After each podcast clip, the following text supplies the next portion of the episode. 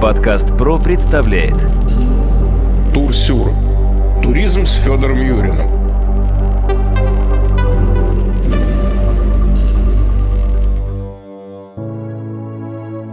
Здравствуйте, дорогие друзья, у микрофона Сергей Чеботков, и мы продолжаем наш разговор о туризме. Я сразу хочу представить моего собеседника. Это журналист, фотограф, эксперт по туризму, человек, который лично объездил более 80 стран, Федор Юрин. Федя, привет.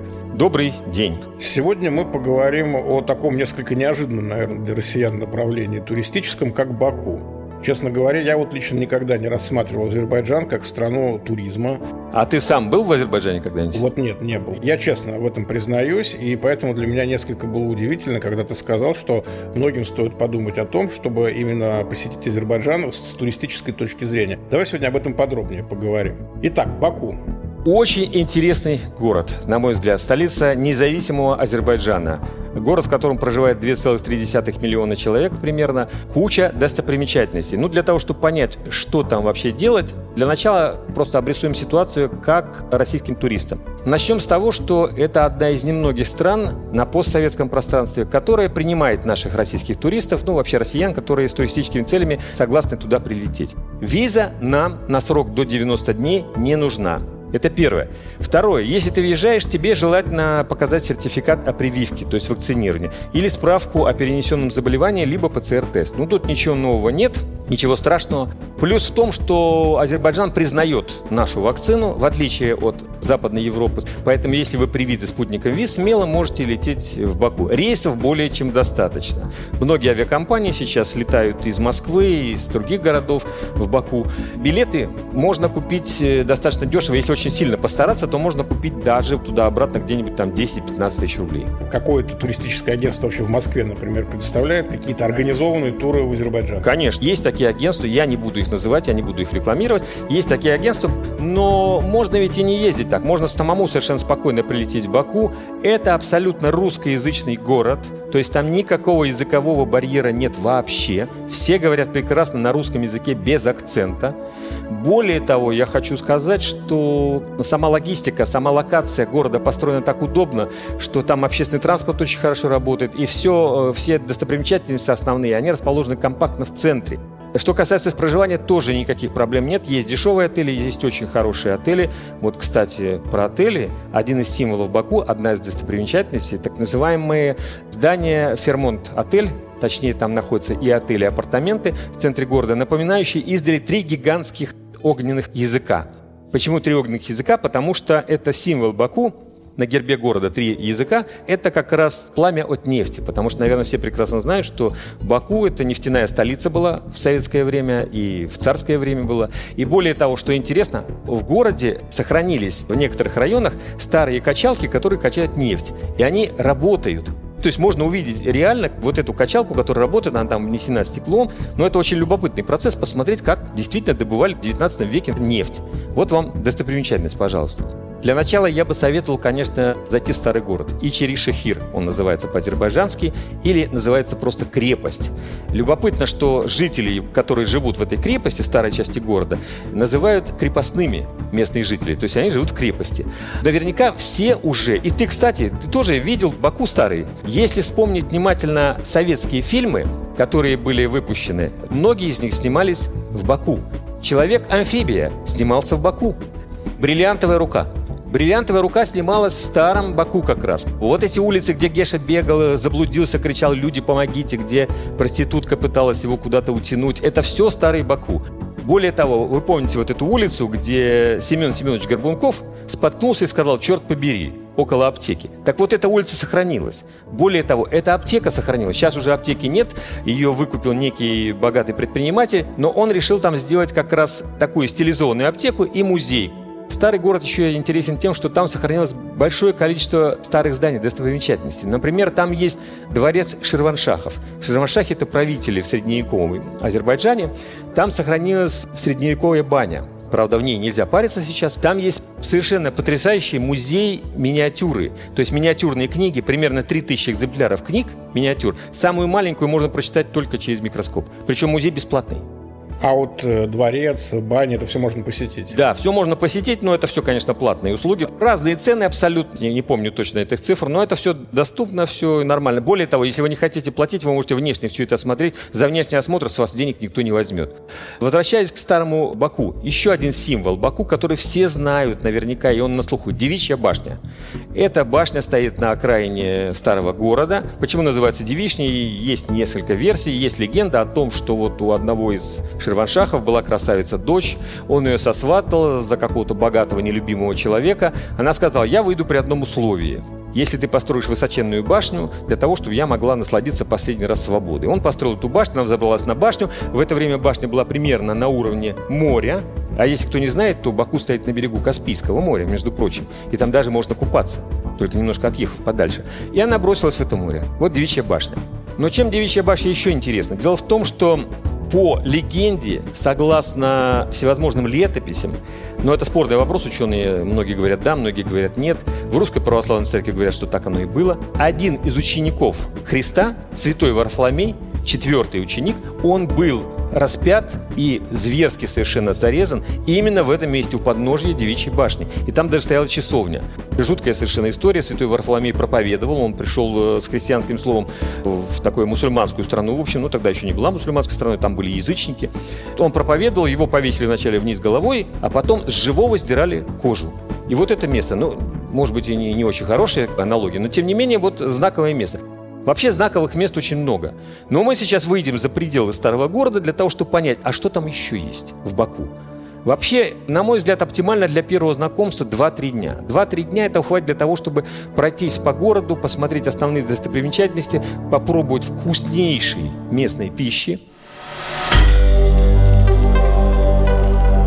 Подкаст «Про» представляет Турсюр. Туризм с Федором Юриным.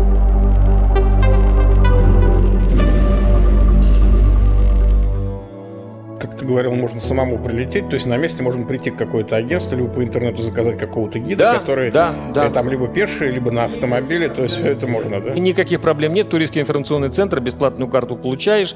Более того, но я бы советовал перед тем, как туда лететь, все-таки залезть в интернет, внимательно ознакомиться, посмотреть, что близко, что нужно посмотреть, потому что достопримечательностей очень много, причем они совершенно нестандартные. Ну, например, громаднейший, красивейший музей ковра – музея азербайджанского ковра. Если сверху смотреть на это здание, то оно напоминает развернутый ковер.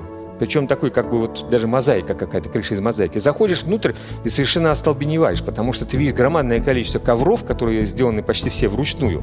Там мастер-классы проводятся, мастерицы показывают, можно самому принять участие в ковроткачестве. Серьезное занятие такое. Но это очень любопытный музей. Недалеко от него находится так называемая маленькая Венеция. Ну, казалось бы, Баку и Венеция. Ну, какая связь-то? Я тоже был удивлен. Оказывается, местные власти пролили несколько каналов. И по этим каналам пустили лодочки. Есть даже какие-то гондольеры, можно самому лодочку взять. Ну, даже такая имитация моста Риальто в Венеции. Они называют это маленькой Венецией. Это такая вот развлекуха небольшая. Тоже достаточно любопытно.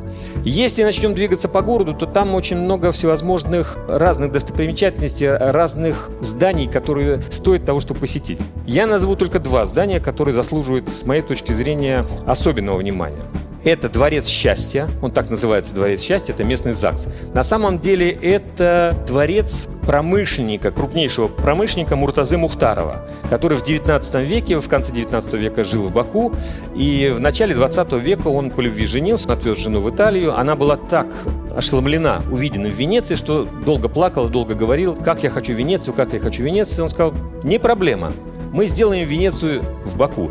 И он построил для нее дворец, который напоминал бы ей Венецию. Правда, больше напоминает все-таки какие-то французские здания 19 века. Там много всякой скульптуры, много всяких олиповатых украшений. Ну, красивое здание, замечательно. К сожалению, Муртазу убили красноармейцы. Потом в этом дворце был дворец освобожденной турчанки. Вот такое заведение. А потом дворец счастья. Это первое здание. И второе, конечно, нужно посетить обязательно центр Гейдара Алиева. Это современное здание, напоминающее чем-то космический корабль, гигантская белая волна, переходящая в какую-то летающую тарелку. Нету совершенно углов, абсолютно. Все как-то плавно, все сделано. Названо в честь третьего президента Азербайджана Гидара Алиева, который очень много сделал для страны. Там находится его музей, там находится музей старых автомобилей. Вообще сама архитектура потрясающая. Много стекла, много каких-то вот линий плавных, красивых. Начнем с того, что архитектор Заха Ахид ливанский архитектор, который сделал, она успела это сделать здание, потом, к сожалению, умерла. И там находится еще маленький такой музей «Азербайджан в миниатюре», где ты смотришь, и основные здания, основные достопримечательности как Баку в миниатюре, так и всей страны ты видишь. И ты знаешь, куда тебе ехать, посетить обязательно. А как вообще цены? Цены приемлемые, скажем так. С точки зрения питания, я бы сказал, вполне демократичные, в некоторой части, может быть, и ниже московских. Что касается отелей, тоже примерно, они ниже московских. Экскурсии то же самое. То есть, в принципе, все это доступно. Два-три дня человеку со средним доходом можно вполне себе съездить. И я еще советую обязательно зацепить ближайший пригород, потому что в пригороде Баку находится храм огнепоклонников. Может быть, знаете о том, что до того, как приняли мусульманство в Азербайджане, там были огнепоклонники. Зороастрийской религии они поклонялись огню. Так вот, один из храмов огнепоклонников находился как раз возле Баку.